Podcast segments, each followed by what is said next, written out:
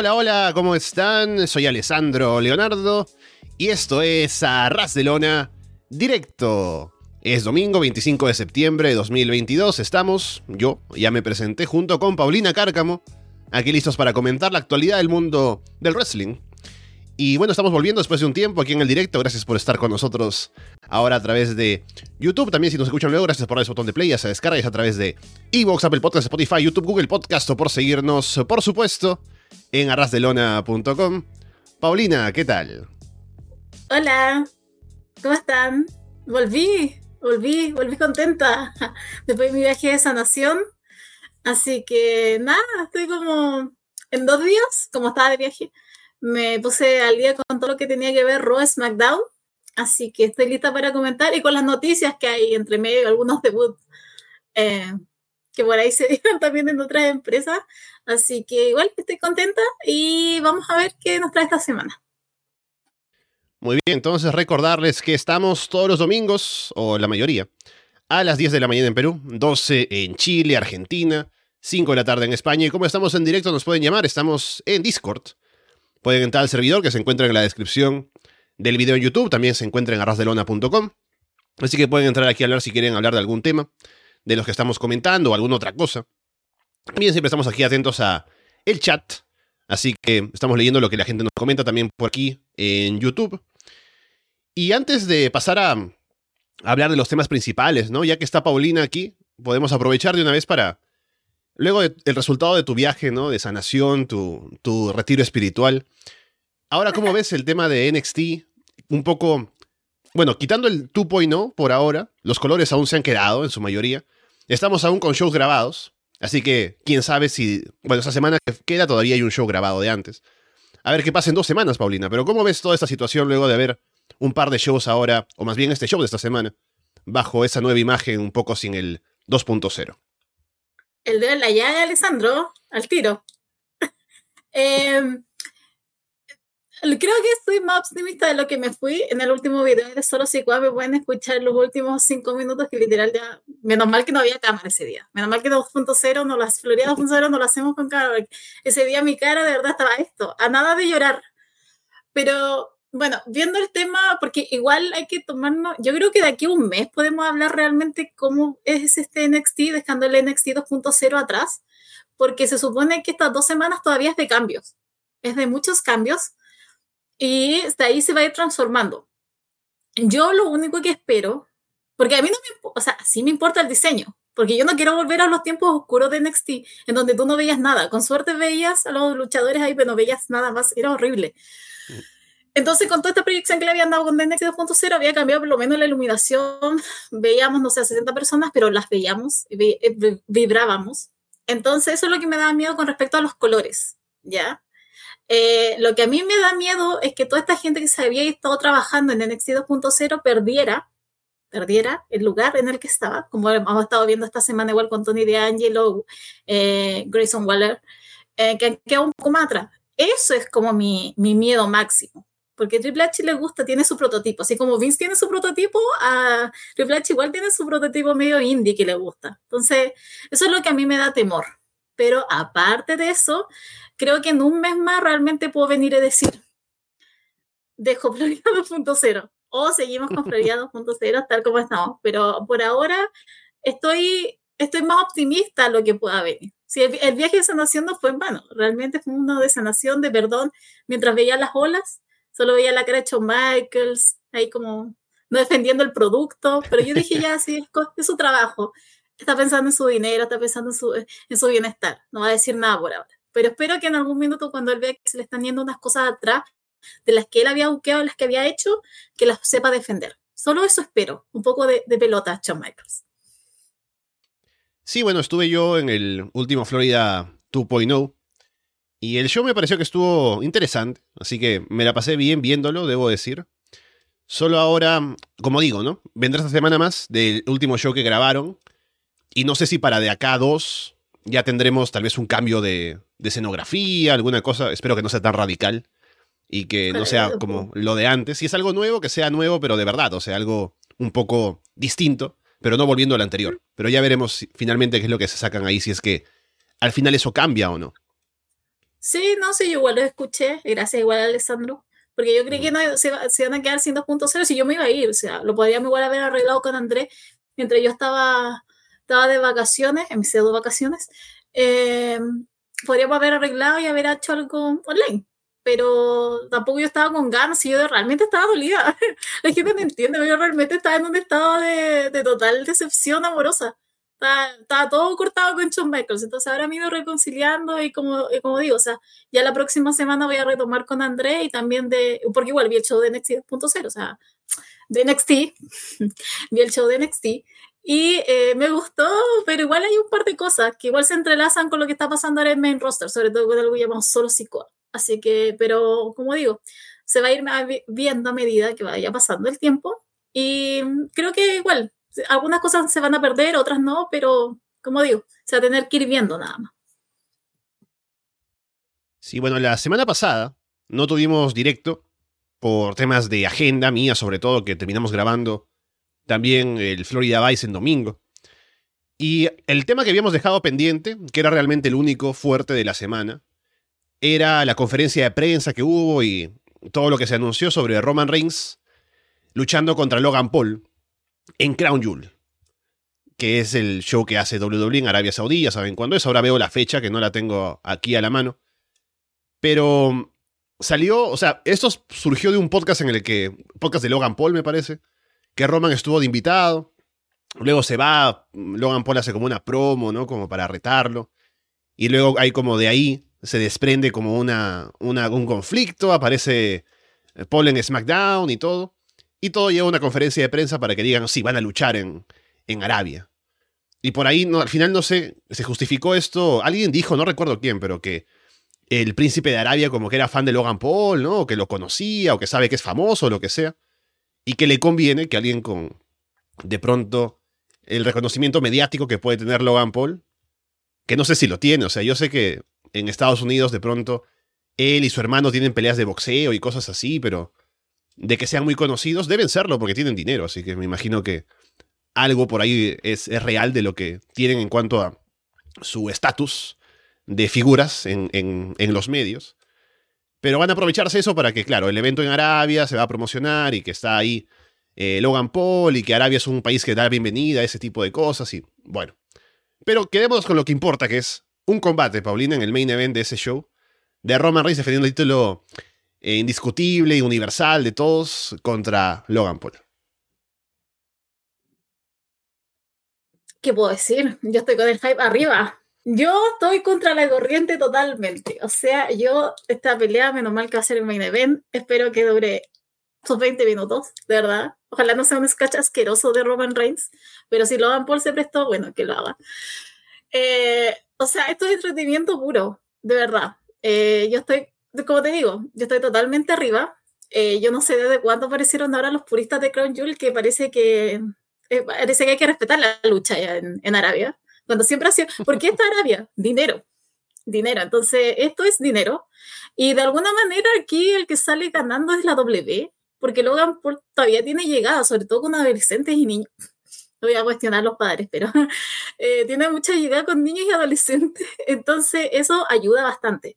Y llama la atención porque incluso esa conferencia de prensa como que tuvo prensa, tuvo gente hablando, para bien o para mal. Creo que lo dijo Logan Paul también, o sea, hay dos maneras. Una que van a, si gana él va a ser bien por él y si es que pierde también va a ganar como los haters. Entonces, a mí me parece que es un entretenimiento que va a dar dinero y es lo que busca la W fácilmente en Arabia. Y aparte no va a ser canon, así que no, no creo que de aquí, si hubiera sido un WrestleMania, hubiera sido un Extreme Rules, yo ahí sí, hubiera estado enojadísima. Pero hay que entender el contexto de Arabia también, que es plata, que es dinero. Entonces, no sé, yo solamente espero que dure, que esté bien. Si Logan Paul igual se defiende, solo que hubiera esperado que Logan Paul se hubiera roto más la espalda para un para oportunidad titular. Pero, como insisto, es Arabia. Entonces, tomémoslo como el show y espectáculo que va a ser ese día. Y también, como digo, tal vez puede ser un squash asqueroso ese día y Logan Paul simplemente muera en dos, eh, así como Brock Lesnar lo hizo con Ricochet en su tiempo, también era Arabia. Tal vez puede ser algo pero yo ese día voy a estar pegada viendo a Crown Jewel y solo por eso. Y bueno, también habrá algo interesante en la cartelera, pero por lo menos lo de Logan Paul y Roman Reigns a mí me atrae bastante. Estoy queriendo recordar un poco el historial de Arras de Lona con los Crown Jewels, porque sé que nos saltamos uno. En 2019 veo, ese que fue con eh, Bray Wyatt o The Fint contra Seth Rollins, ¿no? Luego de la Steel que, de la Killing hacer que tuvieron. Que recuerdo que no lo vi y no me interesó verlo. Y eso que tenía combates como, por ejemplo, eh, a ver, acá viendo, ¿no? Recuerdo que había uno fuerte como, por ejemplo, Edge no luchó en este. No, este, ese no es. No, luché el año pasado. Claro, 2021, sí, cierto. Ese tampoco lo, comentamos ahora que me acuerdo. Ese estuvo muy bueno. Si voy a recomendar un combate de Crown Jewel los últimos años, creo que es Seth Rollins versus eh, Edge. Estuvo muy bueno, demasiado bueno. Entonces, bueno, la, la, cuestión aquí es que ya llevamos un historial de tiempo en Arras de Lona que no comentamos estos shows. porque pensamos que es relleno, ¿no? Es como no parte del canon. Pero habrá que ver cómo lo venden ahora. Ya he visto que la fecha de este próximo Crown Jewel es el 5 de noviembre. Así que todavía falta más de un mes, mes y un poco más, para llegar a eso. Y a ver cómo se vende, porque por ejemplo cuando vendieron el, el Crash at the Castle, que tampoco es un show regular, no era en Europa o una hora no, no regular a la que hacen los pay-per-views, se vendió como un pay-per-view normal y aparte un pay-per-view grande, con Drew retando y todo lo demás. Pero claro, al final, Gracias de Castle es un show que se hace porque se quiere dar esto a los fans, eh, para ir a Europa, para hacer un show especial. Mientras que Crown Jewel es un show que se hace en Arabia porque se recibe el dinero de vuelta, ¿no? De, parte del príncipe. Así que es un poco distinta la motivación. Así que a ver cómo lo venden finalmente. Y lo que digo es que hemos saltado shows de Crown Jewel que han tenido Roman contra Lesnar en el main event, Edge contra Seth Rollins, ¿no? Y a lo mejor este no sé si lo ve entero, dependiendo, como digo, de cómo lo vendan, pero al menos me genera morbo ver ese Roman contra Logan Paul, que estoy seguro que va a ser un buen combate, porque Roman va a llevar a, Logan Paul a, luchar bien, ¿no? A hacer una historia y demás. Y también se ha visto que Logan Paul ha, mostrado que tiene aptitudes para poder luchar bien, para venderse bien de cara al público, en, durante los combates incluso, que es atlético y todo. Así que veremos cómo finalmente se hace esto. Roman en teoría es Hill. Logan Paul sabemos que quiere ser babyface. Y a ver cómo lo recibe el público cuando estén allá. Pero al menos es interesante ver cómo se puede armar todo esto. Eh, no es un... Ah, como digo, siendo no parte del canon, no es, no es importante que esté letando Logan, ¿no? ¿Qué importa? Pero al menos es llamativo. Eso, eso sí se lo puedo dar. Sí, no, a mí mi sueño sería que ganara Logan Paul y ver todo este llanteo después en redes sociales. O sea, mi mundo ideal sería saber llevar a NAW campeón y Logan Paul en la W. Ese sería mi mundo ideal para simplemente ver arder el, mundo. Pero eh, hoy va a retener Roman, pero quiero ver en situ qué es lo que va a pasar ahí. Porque tampoco lo no sé, no, tampoco encontraría tan extraño que a Logan, no sé. Se está metido ahí el príncipe, eh, pero no sé. Por eso, a mí el morbo me está llamando y aparte, igual, Logan se ha defendido bien, pero me hubiera gustado un poquito más de camino. Hubiera llegado más favorito a lo mejor. Más Babyface como él quiere ser, pero amigo, te tiene un historial aparte, que no lo favorece mucho. Pero esperemos cómo, cómo se va a dar el 5 de noviembre. Además, no sé cómo van a rellenar de aquí el 5 de noviembre. Eso es lo que me parece, porque yo no sé qué. Se supone que va a haber otro encuentro, ya sea la conferencia de prensa. Bueno, ¿Ah? sí, es cierto. O sea, yo sé que Stream está en medio, pero claro, ahora te refieres a cómo se arma la rivalidad, ¿no? Porque mm. esta semana salieron. O sea, igual dame algo. Mencionaron algo en la promo, pero no, no es que se enfocaron en eso directamente. Y Roma no tiene retador para Stream Rules, ahora que lo pienso.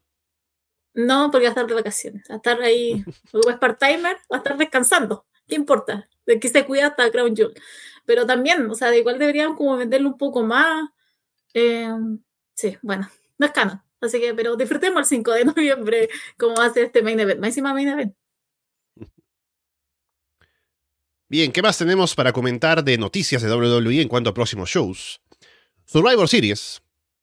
Ya se ha dicho que en esta ocasión no va a ser un enfrentamiento como había sido en los últimos años, de Raw contra SmackDown, con equipos, tradicional de Survivor Series. A lo mejor aún hay algo de eso, de los equipos, quiero decir, ¿no? Por el nombre del pay-per-view. Pero lo que sí sabemos que va a haber es Wargames. Habrá dos además, uno masculino, otro femenino. Eh, no sabemos, o sea, Triple H dice, sí, hay Wargames, ¿no? Y luego tenemos que asumir, claro, va a haber una rivalidad seguramente que se va a armar con algún grupo. Seguramente por el lado de las chicas, ya que existe ahora Damage Control. Ese podría ser un grupo por un lado y a ver qué retadoras podrían tener por el otro. Está de Bloodline, ahora fuerte. Eh, también como para un grupo establecido que se enfrente a otro. Así que hay formas de llegar a eso.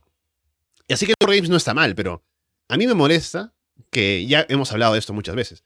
Pero que tengamos un pay-per-view y porque es el pay-per-view que toca, hay que armar la rivalidad como que para que se ajuste ese show, en lugar de que se arme una rivalidad primero y lleguemos ahí, se anuncie Wargames y que digas, oh, wow, no me esperaba eso.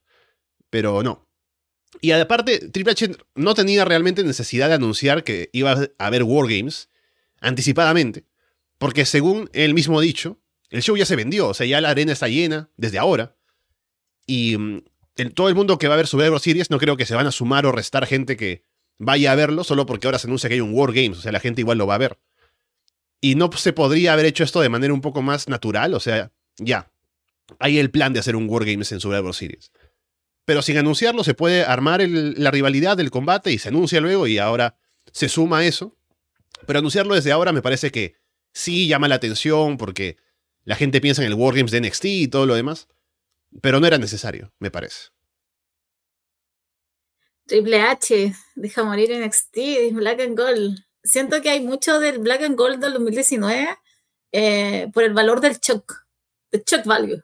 Como eso, como, no, ustedes me esperaban esto, le vamos a dar Wargames. A mí yo no tenía problema tampoco con el Wargames si hubiera sido marcas. ese era el sentido lógico. Hubiera sido Wargames con marca excelente, porque por lo menos vas a tener eh, contendientes diferentes. Pero claro, ¿quién más, ¿quién más está en los masculinos? ¿The Bloodline otra vez? Quizás con otros que ya han estado apareciendo mm. bastante. En las mujeres, lo de Bailey. Entonces, eso es lo que a mí no me llama la atención. Son siempre los mismos. Yo entiendo, esa es la escena main event, pero igual, hay algo que ya está saturando bastante.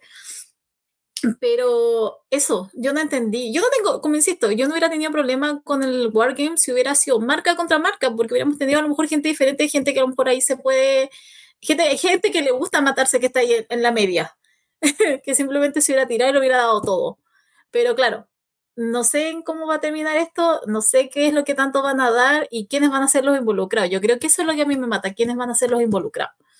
Pero esperando que simplemente vaya bien esto eh, ojalá el Triple H haya aprendido algo de esos NXT cuando hacía solamente cosas por, el valor del shock, porque ya vimos cómo le fue.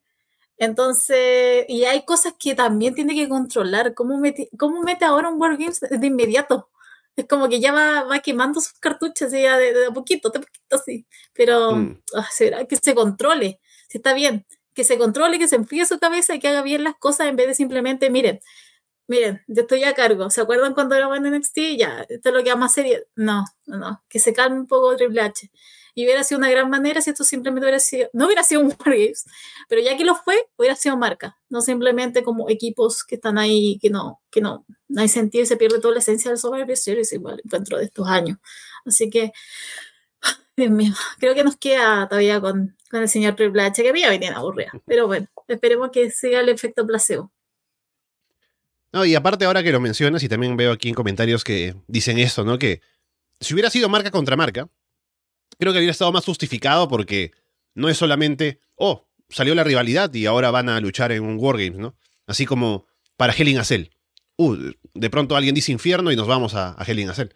Si hubiera sido marca contra marca, al menos ya tenemos el formato de Wargames y hay que rellenar, ¿no? Los participantes. Pueden haber clasificaciones y se entiende un poco más que ahora con ese nuevo formato de Wargames, tengamos espacios por llenar y se arman equipos. Y se hace un Wargames. Pero que convenientemente la historia apunte a que hay un Wargames y justamente, oh, toca el pay-per-view, podemos hacerlo. Eso sí me parece que eh, no, no, es, no es natural y eso me molesta, pero bueno, al menos veremos cómo llegamos ahí a Survivor Series, qué tanta expectativa genera el Wargames y qué tan bien puede salir, pero también estoy de acuerdo contigo en que pudieron haberse guardado ese cartucho tal vez para más adelante o lo que sea, pero bueno, veremos cómo va todo. Luego tenemos actualidad un poco de lo que pasa con CM Punk, luego de lo que ya se ha hablado muchísimo aquí en el programa, de la conferencia de prensa y demás. Al parecer, ahora se está viendo, o, todo apuntaría al hecho de que Punk no volvería a AEW. Posiblemente le vayan a rescindir el contrato una vez que se resuelva todo el tema de la investigación y de lo que pasó. También ya se ha dado la versión, también de la parte que estaba a favor o del lado de CM Punk, de que fue él quien es el agresor, o quien fue el agresor, de ese conflicto, pelea física que hubo en backstage luego con Kenny Omega y los John Box. Ya luego, aún lo que está en, en duda es si vinieron ellos de manera agresiva o no, pero ya están de acuerdo en que Punk fue quien lanzó el primer golpe y empezó con el ataque. Así que parece que sería el final de este regreso de CM Punk, que le duró un año, ahora en el wrestling, y ahora se iría nuevamente. Me imagino que no iría a otro lugar. Y creo que la imagen de Punk queda bastante dañada, ¿no? Cuando se había retirado la primera vez, hace ocho años, tenía esta imagen de el tipo al que la empresa le jugó mal y que él estaba a favor de los fans, hardcore, y quería defender un poco un producto nuevo y demás. Y la gente lo extrañaba, coreaba su nombre en los shows para quejarse de las cosas que no les gustaba de WWE. Y ahora, creo que Punk se va con una imagen muy, mucho más negativa del wrestling. ¿no? no creo que haya mucha gente pidiendo que vaya a volver, si es que la edad le diera y las ganas y si tuviera lugar creo que ahora ha manchado bastante su, su, legado volviendo este año, sobre todo por la forma en la que está terminando este último paso por AEW. Qué manera de quemar puentes acá. ¿Y cómo que no era ninguna parte? ¿Qué impact? Siempre hay otro, otro puente que quemar. Pequeño, pero, pero hay un puente ahí. Ojo con ese combate con em, Bobby Fish. Oh, Dios mío, sí. Es el verdadero main event. Em, a ver, em, ay, se me fue lo que iba a decir. Ah, lo de Pan, da como hasta, el caso Pan, da hasta para un mixtape, creo. Como hablar extendido de este caso de, porque esto fue como un regreso mal logrado. No fue un regreso victorioso, o sea, tuvo un año bueno. Yo no tengo nada que decir de Pan en AEW, de verdad. O sea, con Darby, con MJF, lo que hizo, con Eddie Kingston, o sea, dejó momentos. Eso nadie se lo cuestiona. Pero el hombre tiene un problema que no es capaz de controlar esa boca. Y, creo que él estaba como todavía en el 2012 y creyó que esto, esto se le iba a comer todo el mundo. Pero no contaba que los Fox no se lo iban a comer y lo iban a enfrentar. Eh, yo creo que él no, no, no, tuvo ese factor en la cabeza.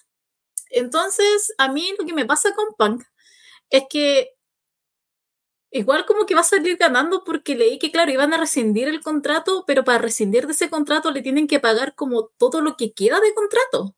Claro no es como que simplemente, bueno, se termina la investigación, pan, fuiste bueno. No, literal, lo que les queda de los, no sé cuánto sería el contrato, hagamos que es de tres años, le quedan dos años y esos dos años Cáncer lo tiene que pagar. O sea, igual sale ganando. Y va a obtener su dinero. Y más encima sin hacer nada.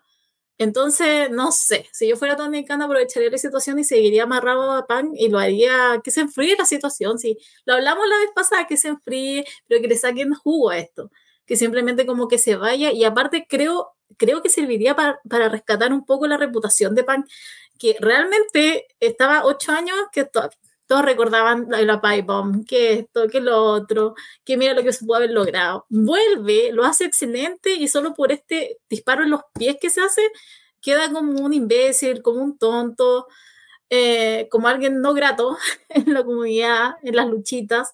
Entonces, eso es lo que a mí me, me, pasa con esta situación. Creo que hay un, hay un lado de Pan se puede hablar extendido de este caso, que incluso viene de Ring Fondo. Es, es, es, cuático, es fuerte, ¿no? no ha cambiado nada en todo estos años, no ha aprendido nada. Y eh, está por otro, otro lado lo que está pasando ahora exactamente con Edor, que igual gana. Es increíble. Yo lo veo por la parte financiera. O sea, se sacó como un cacho, como decimos acá en Chile, sacó como una molestia pero de alguna manera él igual sale ganando. Entonces, no sé, es extraño. Vamos a ver qué pasa, quizá, quizá Tony Khan la sigue enfriando, se sigue enfriando y vamos a tener a mejor storyline, pero creo que decirlo es muy optimista, pero vamos a ver qué es lo que pasa, sí, todo puede pasar. Han pasado cosas más extrañas, así que todo puede pasar. Sí, creo que el principal problema no solamente es porque hubo este momento en la conferencia y todo lo que dijo, sino que parece que, bueno, ahora salen un poco los eh, los testimonios de gente ahí de manera solapada, ¿no? Que dicen como que no, que CM Punk siempre ha sido tóxico en backstage, desde que llegó ha cambiado las cosas y ha querido hacer esto y lo otro.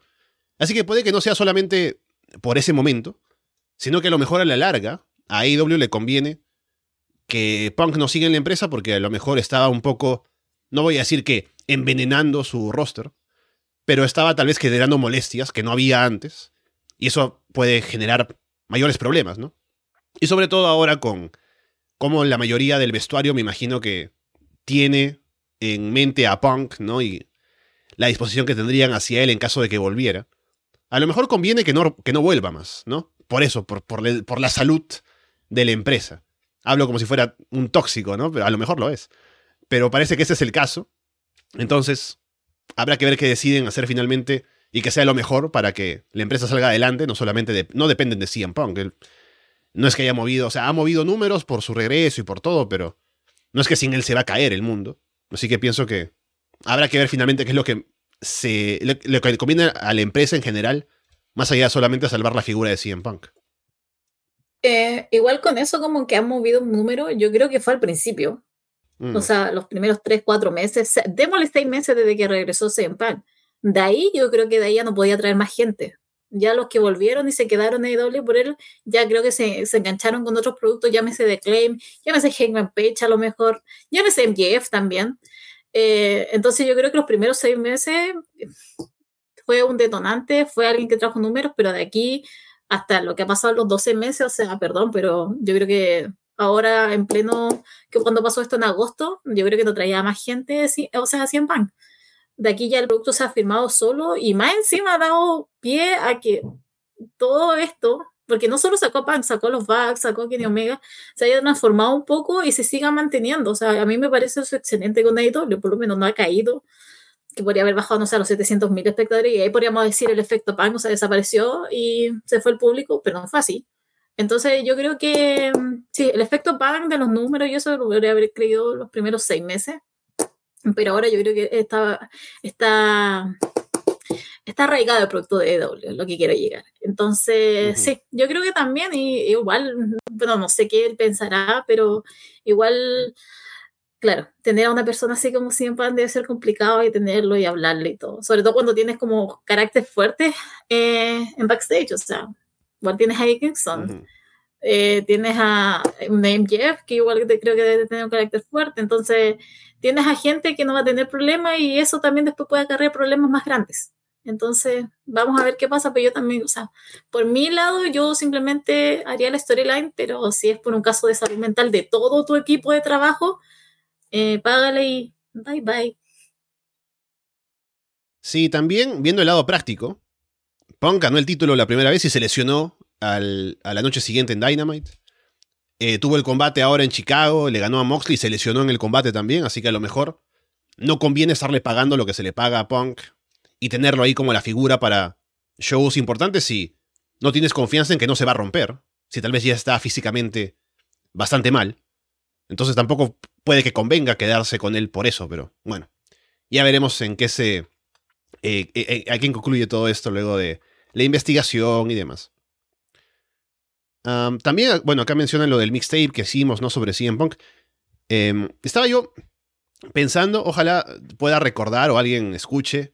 Cuando Punk volvió, creo que dije algo así como que se le ve contento, ¿no? Ojalá que ya no vuelva a sus mañas de antaño. Y bueno, aquí estamos.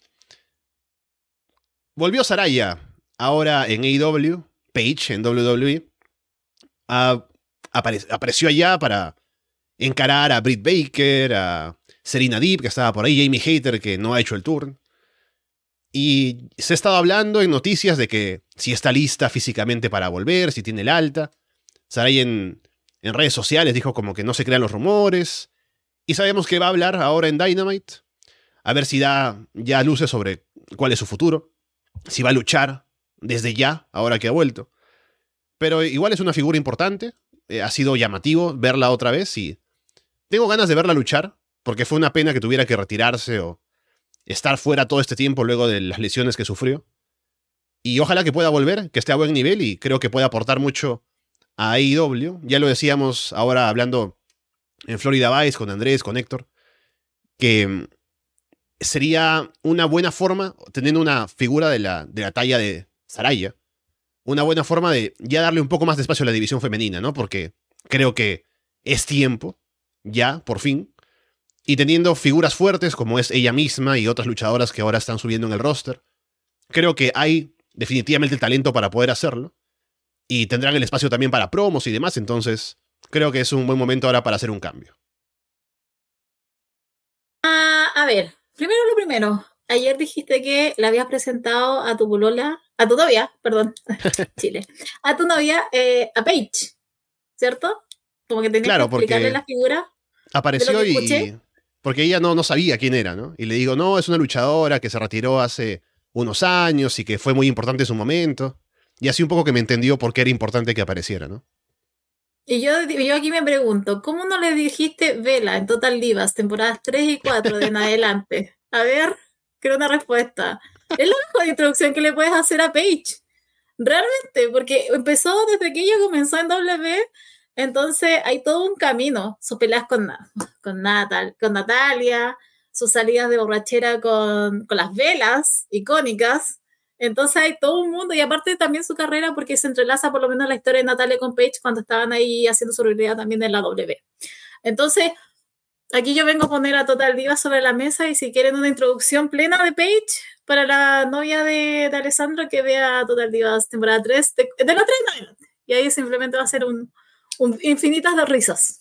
Eh, ahora sí, de Saraya en AW, ah, aquí me lo mataron las redes sociales. Aquí hubiera deseado no tener Twitter, porque eh, supone que Tony Khan dijo, y Tony Khan también, porque ese es otro que no puede controlar su boca, porque no podía dejarlo sorpresa, no, tenía que decir que todavía le quedaba un más bajo la manga. Y después, claro, aparecen todos estos reportes de que se había contactado a Saraya, que se había dicho, que se había buscado. Y entonces, como que en la tarde ya estaba como casi preparada para en la noche verla.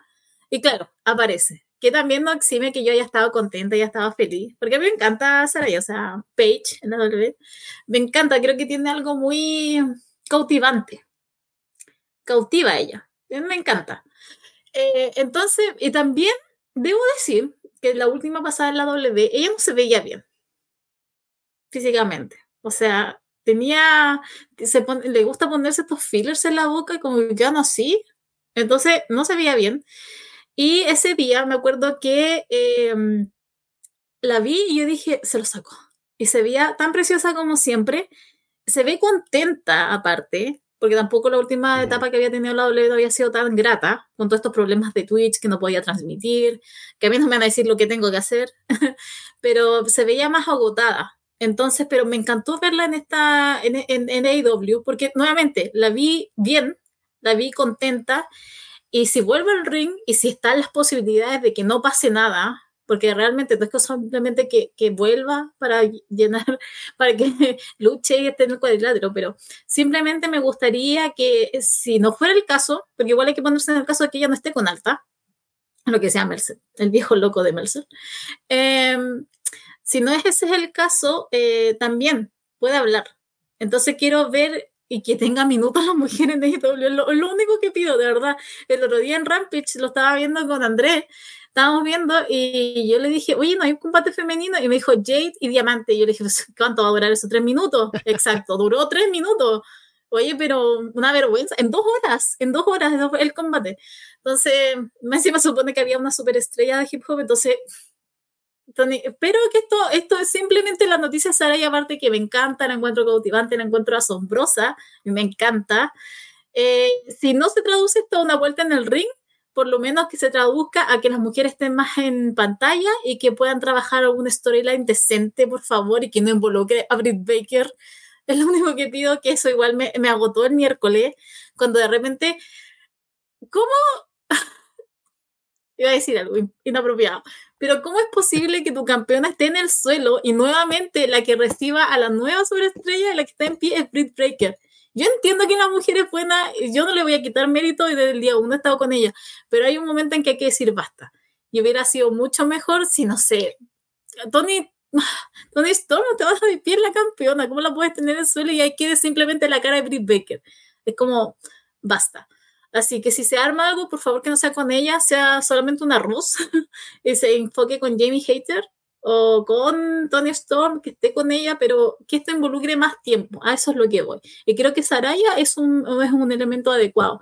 Porque igual ella igual tiene carácter, ella igual puede decir si algo no le gusta o si ella también se está sintiendo mal utilizada. Entonces también me, me gustaría ver eso de ella. Pero insisto, simplemente estoy, eh, eh, estoy muy contenta, pero, pero estoy contenta por ella y también contenta por lo que esto puede, puede, puede desarrollar en la división femenina que Tony Khan, Dios mío. Dale, dale un poco de amor a esas mujeres. Sí, me entusiasma también por lo que puede traer. Veremos ahora con la promo en Dynamite si tenemos una mejor idea de cuáles son los planes con ella, de a qué apunta. Pero creo que es un, un gran fichaje para IW. Me sorprende que ahora con lo de Triple H en WWE no haya ella optado por estar por allá. A lo mejor quiere probar otras cosas, ¿no? Porque ya estuvo en WWE mucho tiempo. Y hay luchadoras nuevas, pero sería un poco volver a lo mismo. A lo mejor en AEW tiene como un espacio distinto para hacer cosas. También otra vez habrá que ver si eso es luchar directamente, pero ya seguramente lo sabremos luego de Dynamite. Alguien que, más bien, si Saraya se suma, alguien que sale de AEW por un tiempo, sería Ruby Soho, que tiene que ir a operarse la nariz luego de haberse lastimado en el combate que tuvo en All Out que fue luego de este spot, seguramente de cuando Sammy la tiene sujetada, Tai la, la golpea y ella, como que Sammy la suelta y cae muy mal en el piso. Y eso pudo haber sido mucho peor, parece que no lo es tanto, pero tiene que igualmente estar fuera por un tiempo para recuperarse y bueno, ya la tendremos volviendo en algún momento. Pero sí, una pena que esté eh, pasando por esto, pero esperemos que no, no la tenga mucho tiempo alejada del wrestling. Mm, sí, o sea que tengo su tiempo, pero aquí es como Ruiz Ojo es un caso claro de alguien que tenía todo. Si le hubieran puesto más tiempo y otra storyline, hubiera triunfado mucho más y hubiera brillado más. Culpa de Tony Kanaka. Ayer lo voy a apuntar. Pero es increíble lo que pasó con Ruiz Ojo. Estuvo muy arriba un tiempo. Con esa regla con Brett Baker. Y tenía micrófono, pero él le contestó a la par. Eh, ya estaba hasta yo emocionada ¿Y qué pasa? Que después se fue enfriando, enfriando, enfriando y incluso creo que esto ni siquiera es como la gran sorpresa porque ni siquiera es como que llega a ser una gran baja porque casi ni veíamos ya a Ruby Soho, aparte de estar involucrada en este Sammy, Tai, Eddie, Ruby. Entonces como que estaba muy, muy abajo ahora. Entonces me da pena porque igual es un elemento femenino y no queremos quedarnos sin elementos femeninos y mujeres en AEW, pero bueno, que se mejore y que vuelva y que por favor que ella también pueda volver y como corresponde con un buen buqueo. Tony. Sí, es que si no estás en la historia principal por el título o algo, no apareces directamente. Así que, bueno, esperemos que haya más espacio, como ya decimos, con lo anterior de Saraya. Un par de cosas más por ahí para comentar. Tenemos hay pistas ahora del conejo blanco, ¿no? En WWE. Han salido códigos QR, unas coordenadas en, Twitter. Y todo por el momento apunta como que ya, nos dan algo en Raw para decirnos que va a pasar algo en SmackDown. Y lo que pasa en SmackDown es otra pista para el siguiente Raw. Y veremos si esto finalmente conduce a algo. Seguramente sí. Hay rumores de que sería Bray Wyatt, que es lo más probable realmente. Él también en su Twitter ha hecho un par de cosas, ¿no? Como un par de de cosas ahí también crípticas, metiendo un poco más el, esas pistas. Pero bueno, a ver cómo es que esto se hace, porque no se ha visto en pantalla mucho, solamente eh, alguna, alguna referencia por ahí, algo disimulada, y a ver si lo ponen un poco más al frente y de qué manera sale esto, pero al menos es interesante por lo novedoso. No soy tan fan de Bray Wyatt, lo hemos dicho muchas veces ya por acá, sobre todo con The Fint, pero es un tipo creativo, y ahora con Triple H al mando, tal vez con un poco de un enfoque distinto a su personaje, podría traer algo que sería fresco, a diferencia de lo que hacía antes. Pero veremos a qué conduce todo esto del conejo blanco, Paulina. Anda saltando el conejito de programa en programa. Eh, me pasa que, oye, aquí vaya, vas a aburrir a la gente. Eso es lo que va a pasar. Que si aquí esto no termina en Extreme Rules, olvídate. O sea, y si no es Bray Wyatt, peor. Van a empezar los de AW otra vez. Eh, que The lo conoce bien, porque ella de recordar que cuando ocurrió ese combate entre Seth Rollins y The la gente está tan enojada que empezaba a gritar AW. Entonces, ahí hay dos factores que pueden ir en contra. Y sobre todo porque están prometiendo cosas que no están pasando. Se supone que habían dicho que el viernes íbamos a conocer el conejo, como qué, qué significa todo esto. Y después dieron coordenadas para el programa del día lunes, la ciudad que se va a hacer el programa el día lunes Raw. Tengo miedo que vayan a hacer lo mismo en Raw. Van a dar las coordenadas para la ciudad del día viernes, que va a ser en SmackDown. Entonces, eh, jugando con una línea delgada, encuentro.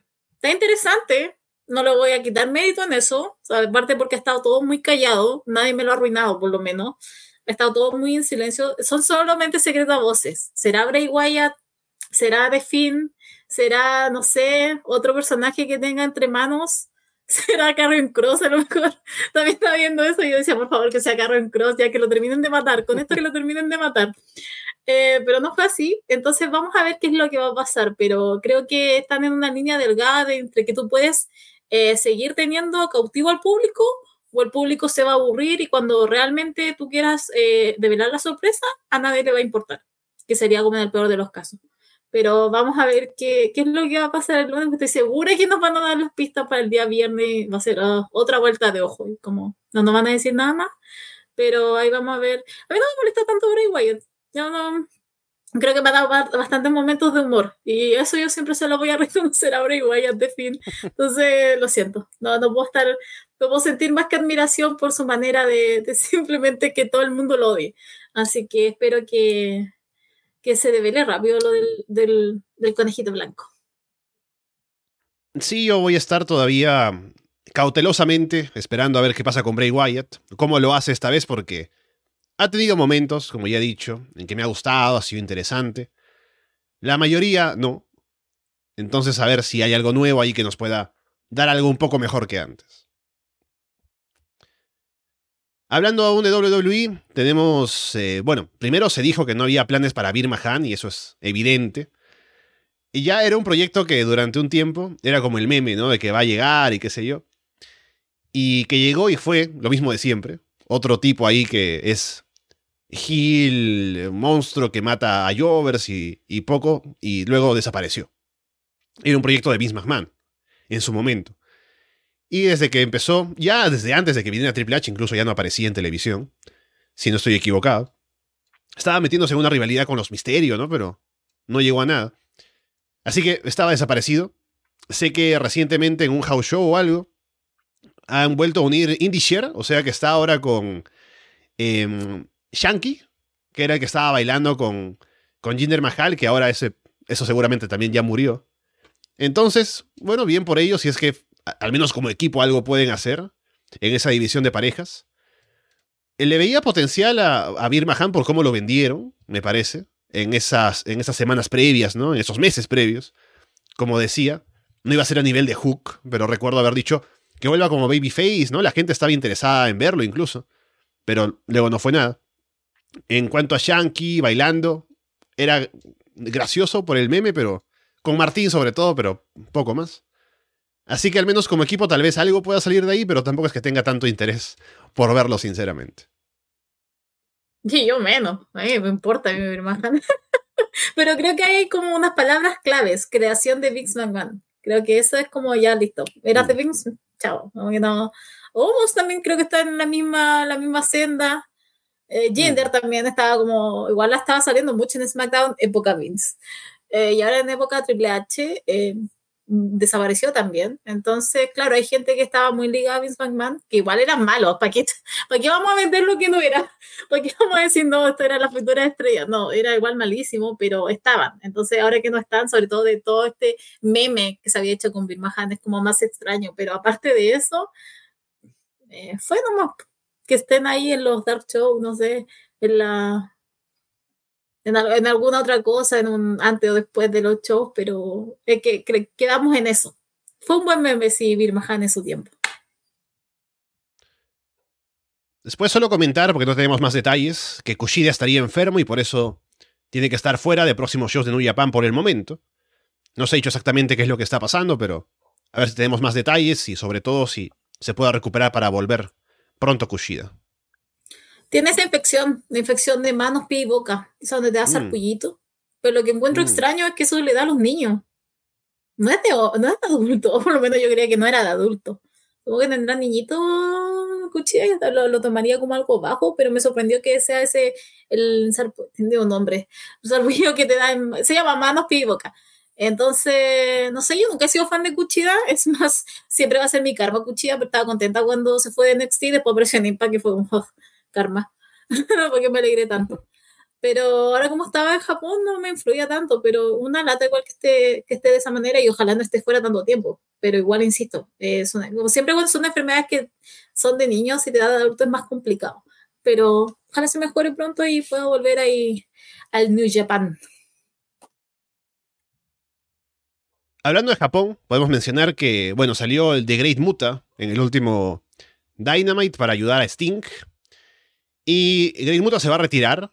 Al menos el personaje se retira. Es por lo que leí, ¿no? leí ese, detalle y dije, bueno, a lo mejor el bueno de Keiji Muto aún sale en algún sitio, ¿no? Pero parece que Great Muta se retira. Y hace un show de Noah en enero para esto y estará Sting haciendo equipo con él. Así que a ver qué sale de todo eso, ¿no? Porque normalmente Sting está ahí para hacer un par de cosas en los combates, ¿no? Aún se mueve bien, pero se le cuida. Y Great Muta también está en una edad en la cual no es que pueda hacer tanto. Pero seguramente viendo qué oponentes tienen, será lo mismo, ¿no? Lo podrán, los podrán llevar a tener un buen combate, a cuidar sus momentos, a lucir bien. Así que al menos por historia es un combate interesante ahora con Sting en Japón, haciendo equipo con Great Muta. A mí me entusiasma porque me encanta que a ellos se le cuida cuando hace como cuatro meses, literal, Sting está atravesando dos mesas de altura. Entonces, como que claro, en AEW se le cuida un poco, un poco, pero no sé si va a tener el mismo razonamiento no, entonces va a decir, mátense. Y Sting está con ganas de matarse, o sea, el hombre le, lo va a dar todo. Como una me pasó ese día, que ese líquido que le tiró a Badido fue con malicia. O sea, me puedes decir que ahí no hubo mala, mala onda porque fue básicamente una escupa a esto, a esto, a nada.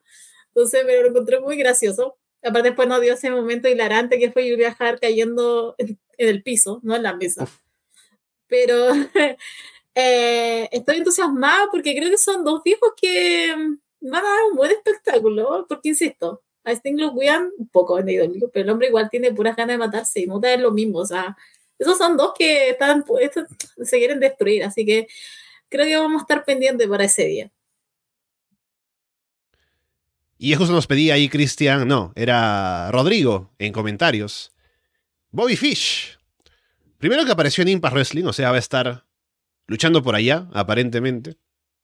Pero es gracioso porque, a ver, estamos en un momento, ya hablábamos de esto un poco al inicio del programa, que todo el mundo está como ahora de pronto en contra de CM Punk, ¿no? De parte de la opinión pública, digo, ¿no? De la forma en la que habló en, la conferencia, cómo se peleó en backstage y todo.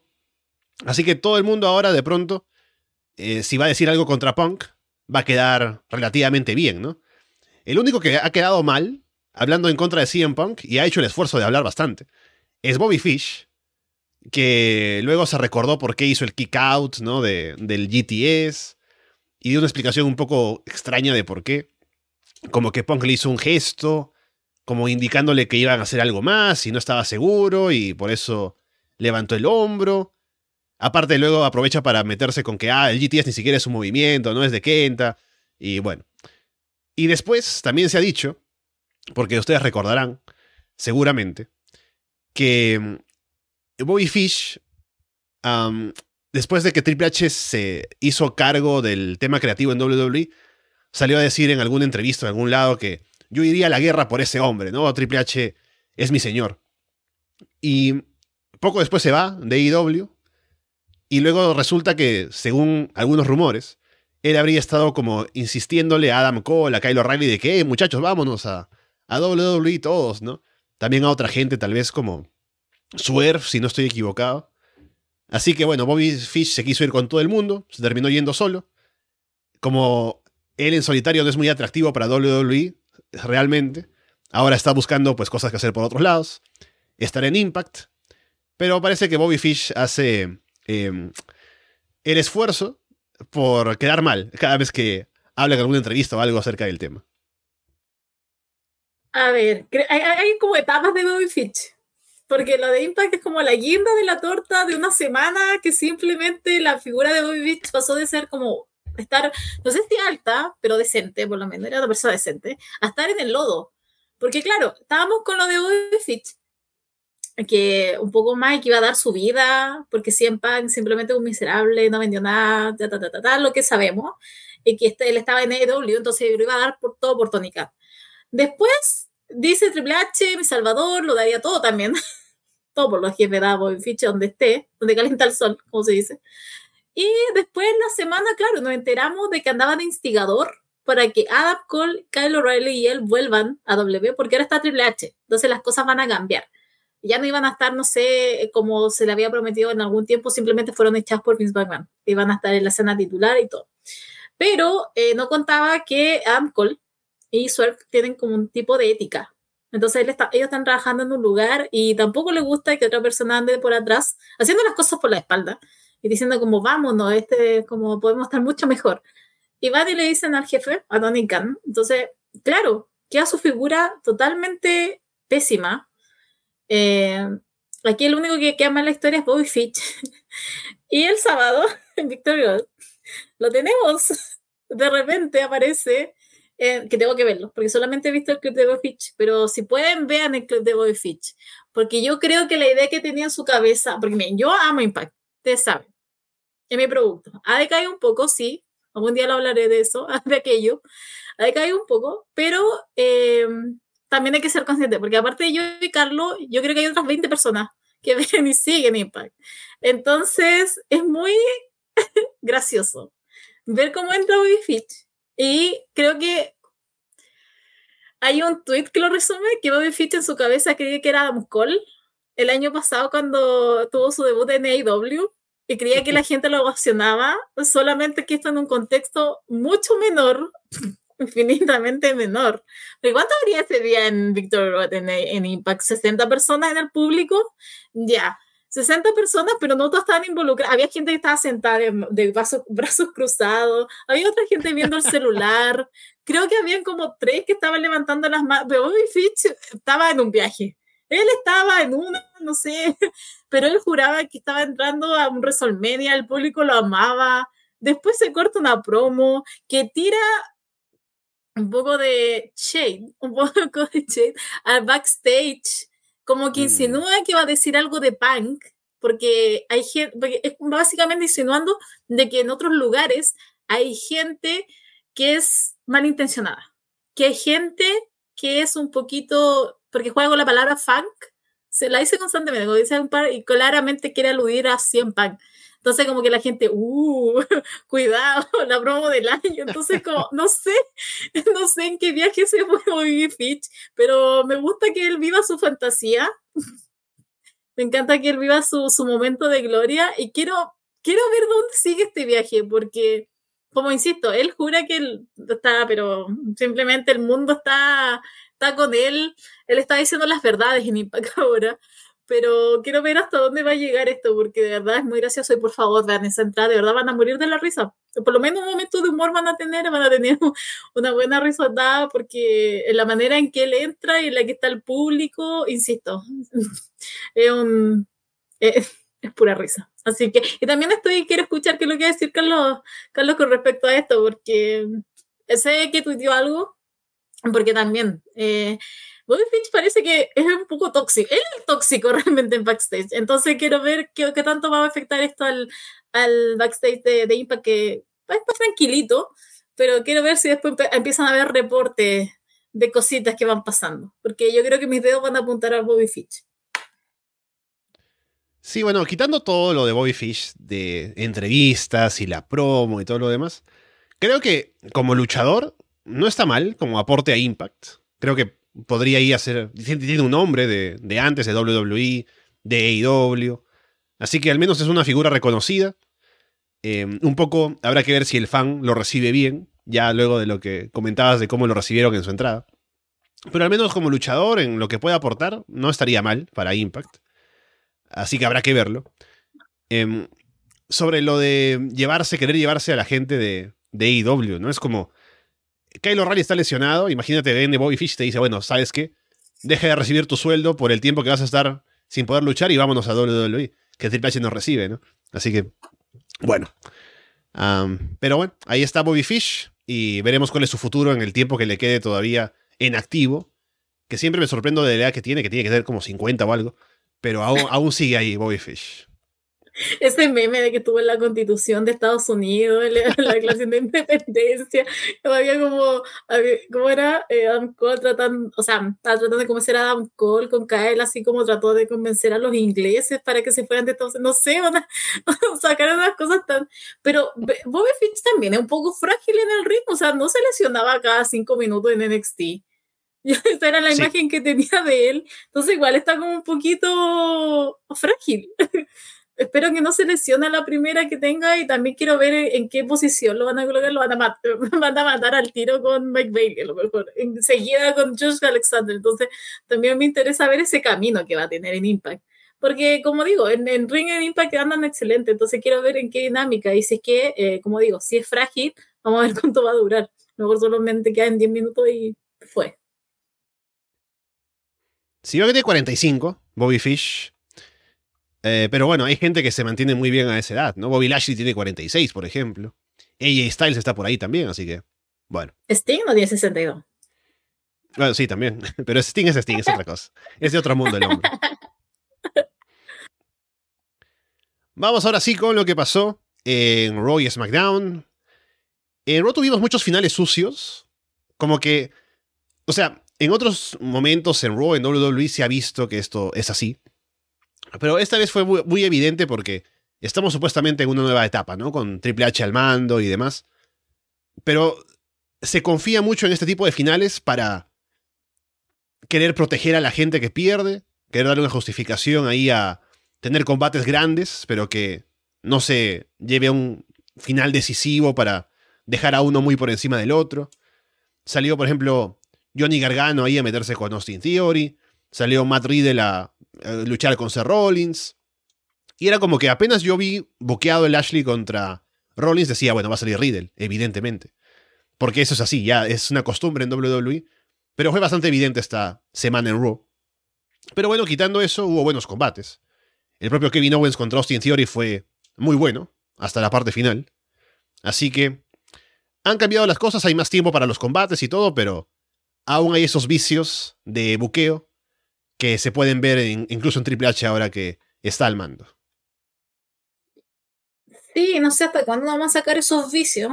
Eh, yo no percibí, o sea, sí, eran como los elementos que obviamente se iban a jugar, pero creo que no habían estado así los últimos robos. ¿O sí? Como que no habían estado de esa manera. No este lunes. Ya, es que igual está cercano un pay-per-view y supongo que no quiere hacer lucir a nadie mal ojalá no siga abusando, no acá perdió la previa que no quiere hacer perder a su gente, porque si no vamos a estar hasta acá después de intervenciones. Espero que queden eso, que es la anécdota, como fue este lunes. Pero claro, al, menos, medida que vayamos desglosando, yo creo que ahí vamos a ir poniendo como en vista qué, fue lo que, cómo fue este, pero sí, me, creo que no nos olvidamos hace tiempo que fue como, nos controlamos un poquito, pero igual viendo que ya se viene Extreme Rules es como, bueno, ya, supongo, Triple H no tiene pelotas. Como mencionaba, Owens le ganó a Theory por intervención de Gargano. Y la próxima semana van a estar haciendo equipo. Kevin Owens y Johnny Gargano contra Alpha Academy. Y me gusta tenerlos juntos en pantalla, a Owens y Gargano, porque son amigos en la vida real. Y tienen buena química. Hay un programa este en YouTube, que no recuerdo el nombre ahora, de, de WWE, a ver si lo recuerdo después. The Bump, exactamente, sí. Y estuvieron, yo no veo jamás este programa, ¿no? Pero cuando vi que iban a estar como invitados Kevin Owens y Johnny Gargano, sabía que lo tenía que ver y lo vi entero y me gustó mucho, porque son muy carismáticos, son muy divertidos. Así que lo disfruté. Hablaron de que en su momento iban a ser equipo, iban a ser Panda Express, que es también el nombre de una empresa de comida china, así que no creo que lo puedan utilizar. Pero me gusta tenerlos como equipo en pantalla, al menos para verlos ahí haciendo alguna promo, luchando juntos. Entonces, por ahí veremos si sale algo más de ellos unidos ahora dentro de Raw. A ver, combate primero. Bueno, porque es Kevin Owens con Austin Theory. Y otra vez perdiendo sentido, y Dios mío, ¿qué van a hacer con ese maletín? Teniendo en cuenta que Roman Reigns no va, no va a soltar ese título hasta WrestleMania y quizás siga después de eso. ¿Qué va a pasar con ese maletín si después se va a cumplir? Yo hace, hace tres meses decía, no, si le queda el año, sin theory, hay tiempo, se puede trabajar, pero ya nos estamos quedando sin tiempo y viendo las cosas a futuro, ¿en qué minuto va, va a canjear eso? Y aparte siento que lo están manejando tan pésimo.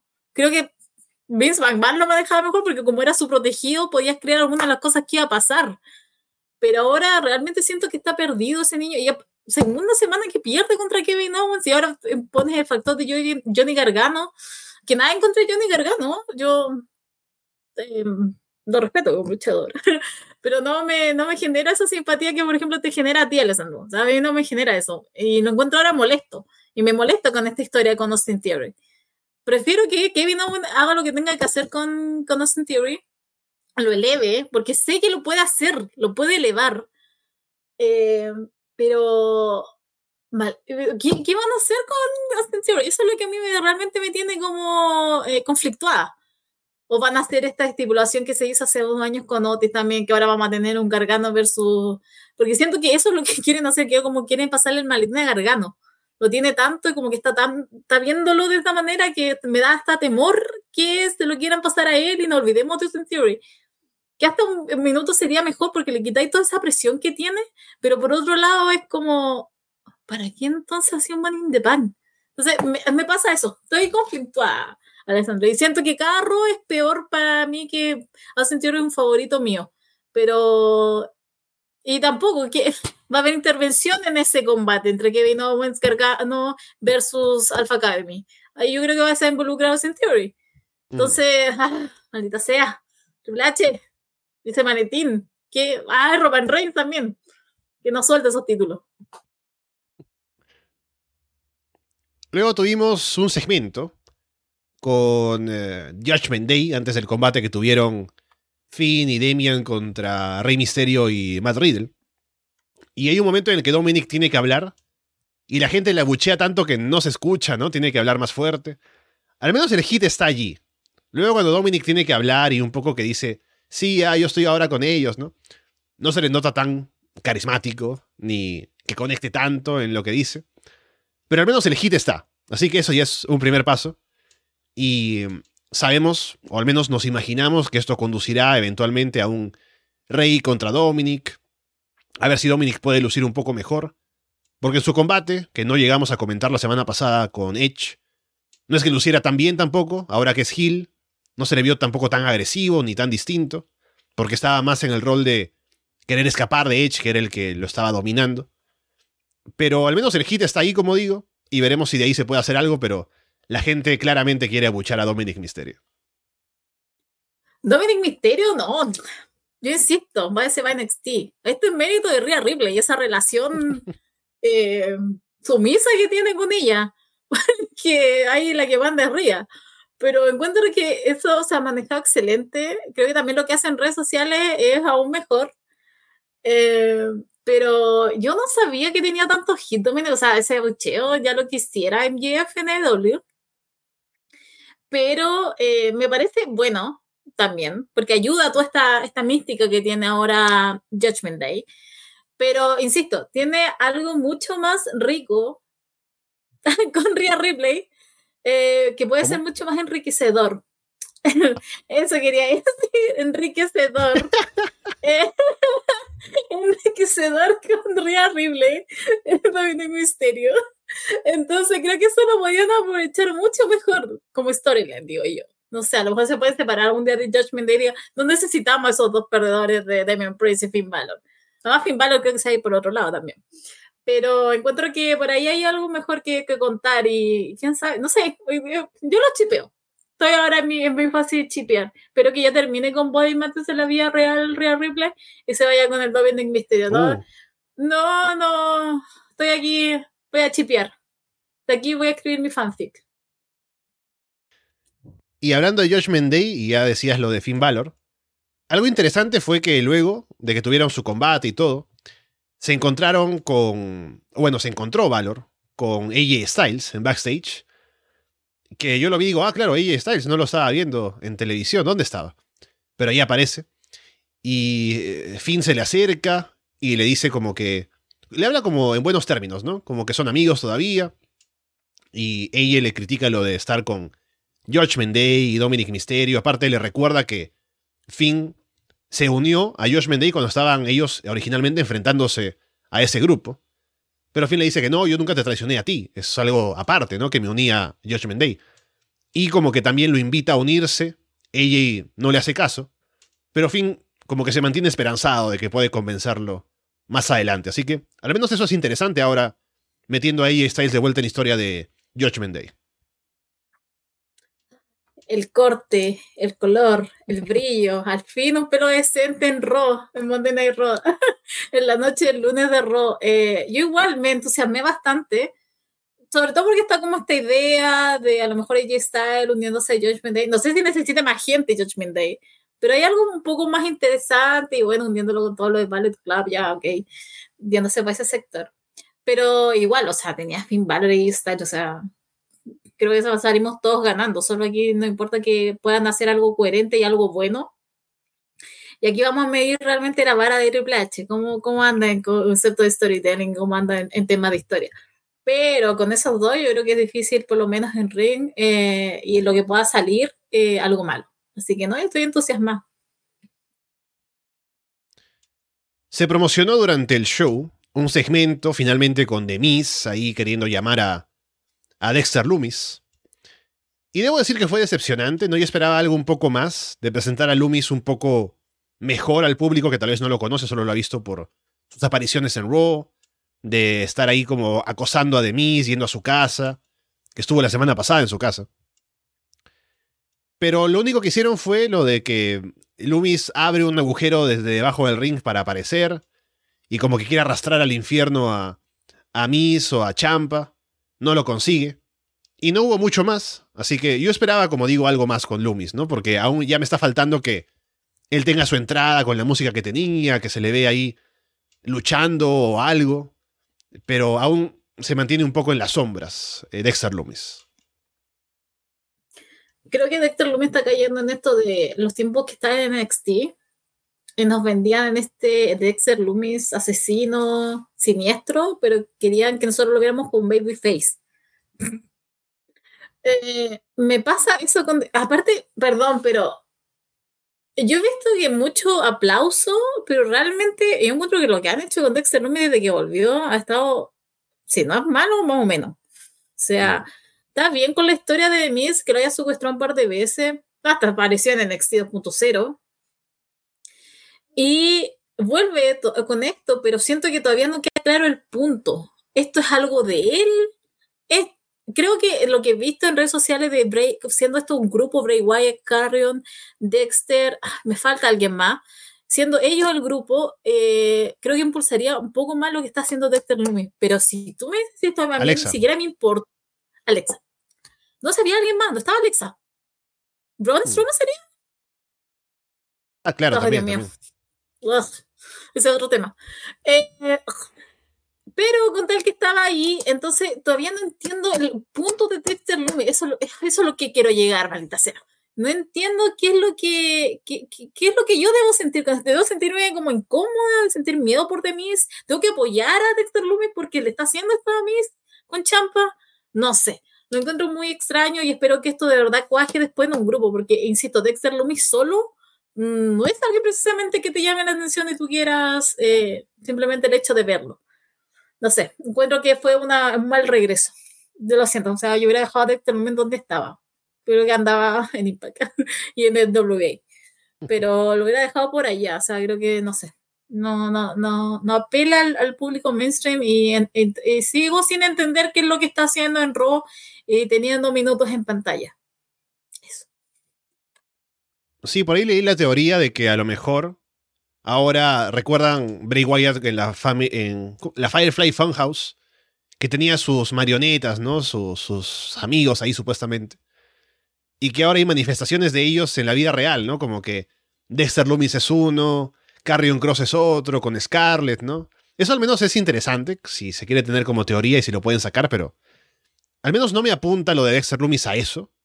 Pero veremos si hay algún cambio cuando aparezca Bray Wyatt y tal vez forma su grupo de gente así tenebrosa, que estaría bien.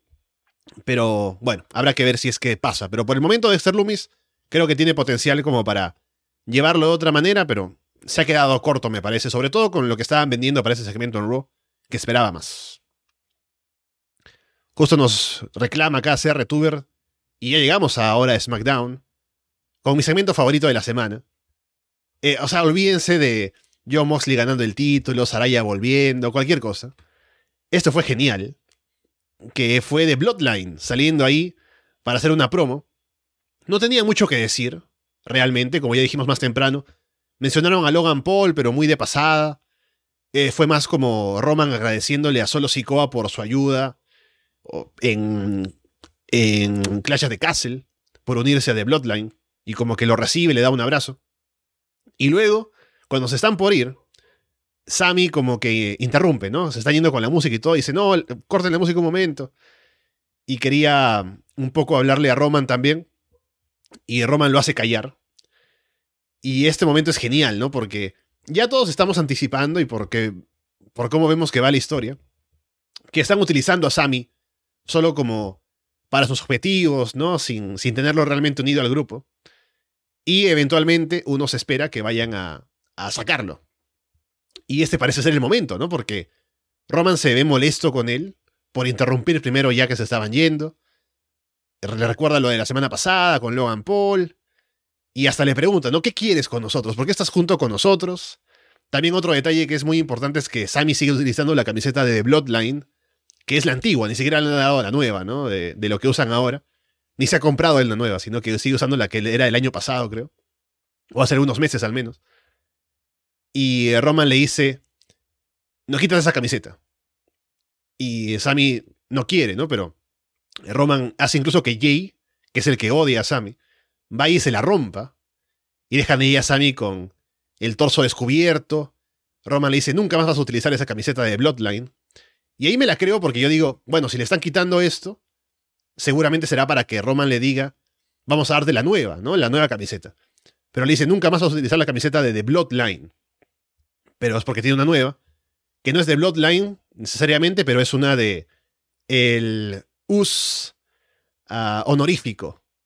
Y, es, y Sammy es genial porque cuando Roman le dice que nunca más la va a utilizar y lo está mirando de esa manera, Sammy se ve desconsolado. O sea, uno, yo por ejemplo, como fan, digo, si están utilizando a Sami Zayn, no lo tratan bien, pero él está contento de estar ahí, ¿no? Ilusionado, y cuando lo veo ahí todo triste de que lo están votando, me da mucha pena.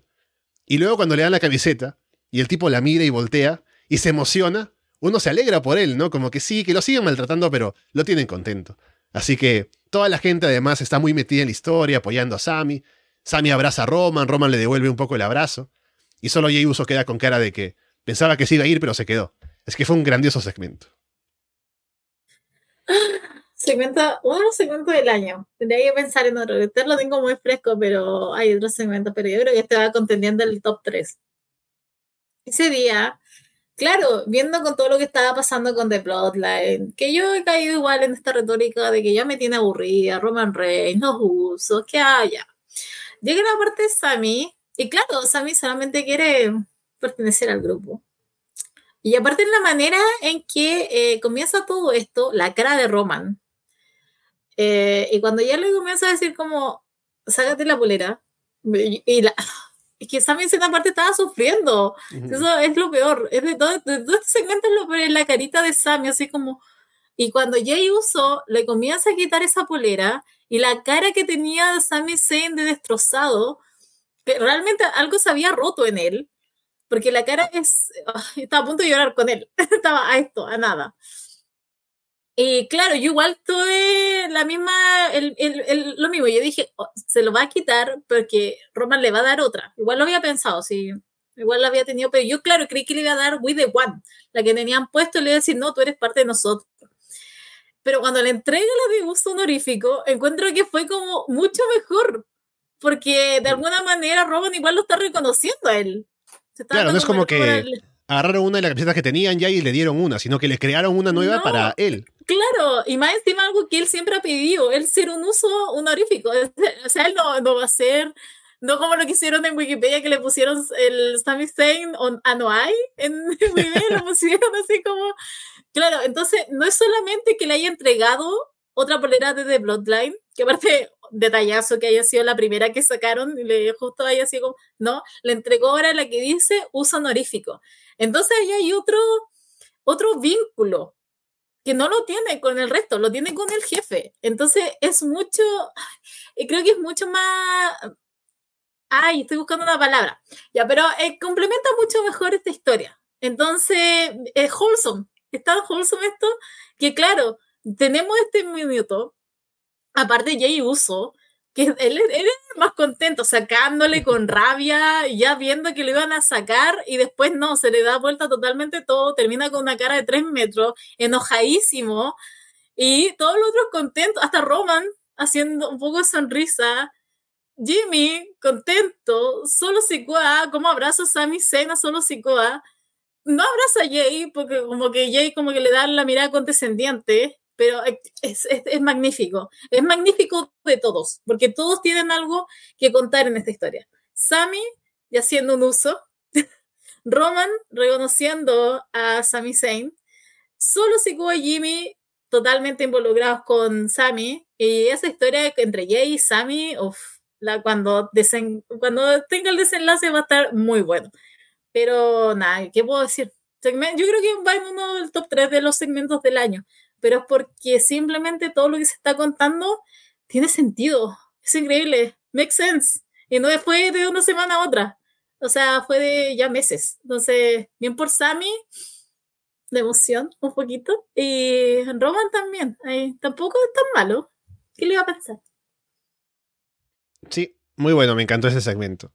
Así que bueno, ahora la historia de Sammy continúa, seguimos en la campaña de Andrés para que él le quite el título a Roman.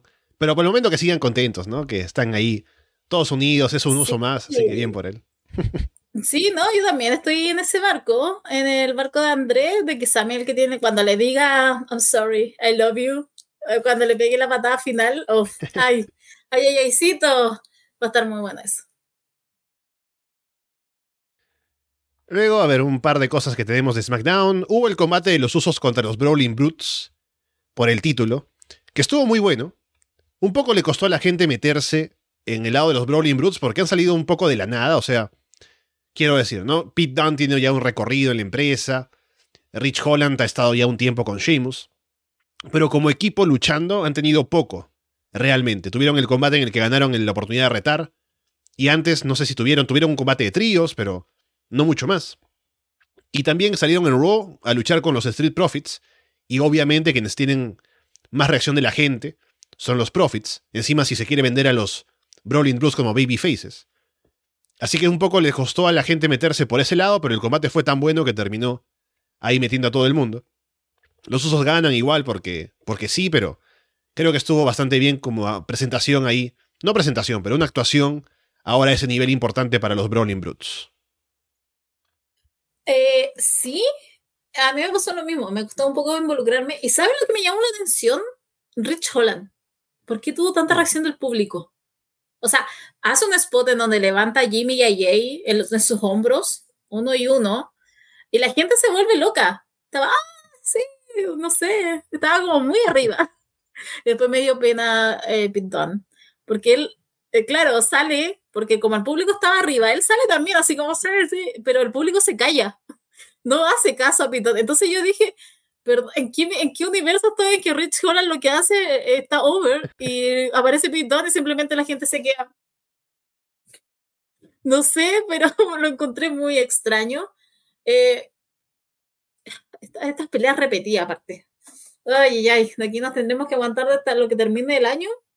Aparte que igual ha, decaído un poco el término, o sea, eh, las peleas en pareja por Braun Strowman que andaba matando a gente innecesariamente, innecesario. Esto fue innecesario lo que hicieron con Braun Strowman y toda la división ahí en pareja. Maldito Triple H. Pero aparte de eso, me sorprendió eso, lo de Rich Holland. Fue muy extraño. Fue como que el público estaba muy con él y bueno, cuando hace esas de fuerza, pero penita por Pitón que no lo hayan tomado tan en serio y simplemente se hayan quedado callados, como, apoyen al hombre también. Y que vuelva a pintar, de ya. Espero que no se pase un tiempo Extreme Rules y ya vuelva a ser Pitán. Que me cuesta un poco llamarlo de patch, de patch, de patch. Como, no, Pitán. Ya, sí, el hombre tiene su nombre. Y ya volvió con su gear también, entonces ya, paremos de mentirnos. Sí, me pregunto cómo podrían cambiarlo para que fuera como que sí, su apodo es Botch, pero su nombre es Pete Dunne. Eh, a ver cómo lo pueden hacer, ¿no? Pero sí creo que en algún momento tendrá que pasar. Liz Morgan tiene el reto de Ronda Rousey. Ella además le aumentó que fuera un Stream Rules match para Stream Rules. Y está la historia de que Liz Morgan no es como que muy agresiva, como que le falta el instinto asesino y demás. Y en este show de SmackDown utilizó a Lacey Evans como ejemplo ahí para golpearla, saltar sobre una mesa y demás. Así que, bueno, se le vio bien a Leaf, al menos en ese rol de estar más fuerte, vendiéndose de cara al combate con Ronda Rousey. Ah, sí, algo que se había quedado del combate anterior es que se había involucrado Imperium.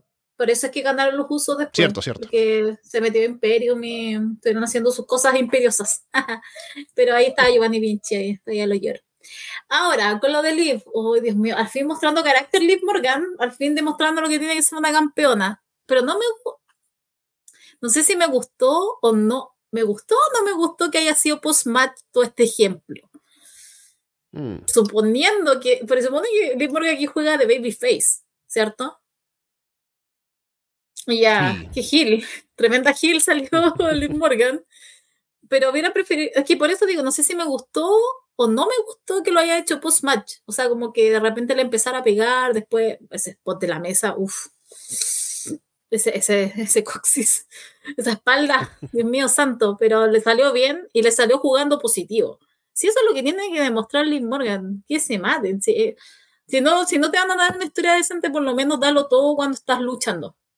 Así que estoy esperando ese Extreme Rules porque estoy esperando a una lo que demostró ese día que frente a Ronda no se le, no se, no se, no se atemorice y quede así como, ay, no sé qué hacer, porque claro, con Lacey Evans es fácil, pero con Ronda Rousey no sé si va a ser tan fácil. Entonces ahí es donde me, me entra a cuestionar, pero todavía no, no sé decidirme si me gustó eso, que el ejemplo haya sido después, o lo hubiera preferido a lo mejor dentro del, dentro del combate nomás, no, ya, chao, que, que me descalifiquen. no, pero pero que hubiera sido dentro, no sé, no sé, todavía no termino si me gusta, tendría que verlo a lo mejor de nuevo y ahí me voy a, voy a tomar una decisión. Pero de que estuvo bueno, estuvo bueno. Y qué bueno que esté mostrando un poco más de personalidad a Lynn Morgan. Luego hubo un momento en el que hay un segmento con Drew McIntyre. Interviene ahí Scarlett, Carrion Cross. Y Scarlett debe lanzar fuego, así como si fuera Chris Jericho, ¿no? Wizard. Y lo hace pero el fuego pasa muy lejos de la cara de Drew, así que no se puede vender que lo lastimó realmente. Y según se ha dicho, tuvieron que improvisar luego porque originalmente el fuego tendría que haberle caído en la cara para que se quedara ahí lastimado, ¿no? Recuerdo mucho ese truco que hicieron con Keith Lee que abre como un cuaderno y sale fuego y tiene que quedarse ahí tirado en la lona, ¿no? Precisamente con Carrion Cross. Y en este caso, como no salió bien, Parece que luego tuvieron que improvisar lo siguiente, que Carrion Cross otra vez ahorcara a Drew para desmayarlo y demás. Así que no se vio como algo que estuvo improvisado en el sentido de que se les vio ahí dudando, un momento extraño, me parece que fluyó bien el segmento, pero sí fue una pena que el plan que tuvieron con el fuego no salió bien. Eh, sí, a mí me pasó que yo leí, esto como que lo vi después, y yo leí, decía, Drew McIntyre no vendió. Eh, ¿Cómo le tiran fuego a Drew McIntyre y no vende? ¿Qué, ¿Cómo se le ocurre? Y estaba así, qué bueno que no venda a Drew McIntyre, porque lo han humillado todos estos meses, el hombre no ha ganado nada cuando se viene su ron de campeón. Yo estaba muy contenta. Y después, claro, lo veo y yo digo, ¿qué va a vender? Si el fuego literal estaba como en el otro extremo. ¿Cómo? O sea, ya está bien, podemos creerlo. Lejano, obvio, va a sentir calor pero sí, te rosa, yo estoy acá y el fuego te rosa acá. ¿Cómo voy a vender eso? ¿En qué universo se puede vender? Entonces creo que lo hizo un hombre inteligente de Drew McIntyre. No lo vendió, hicieron otra cosa y pudieron improvisar en el momento. Yo, Carol, creo que no lo soporto. Yo lo digo aquí.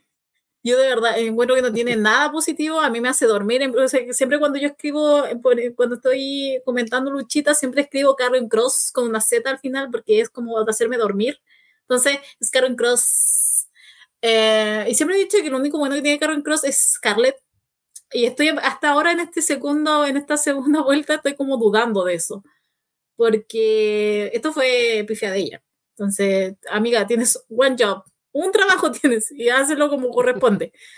Así que estoy como dudando, o sea, me, insisto, a mí no me mueve Karen Cross, eh, pueden haber cosas que sí puede llevar, pero me pasa que esto va a terminar peor para Drew McIntyre cuando no debería ser el caso.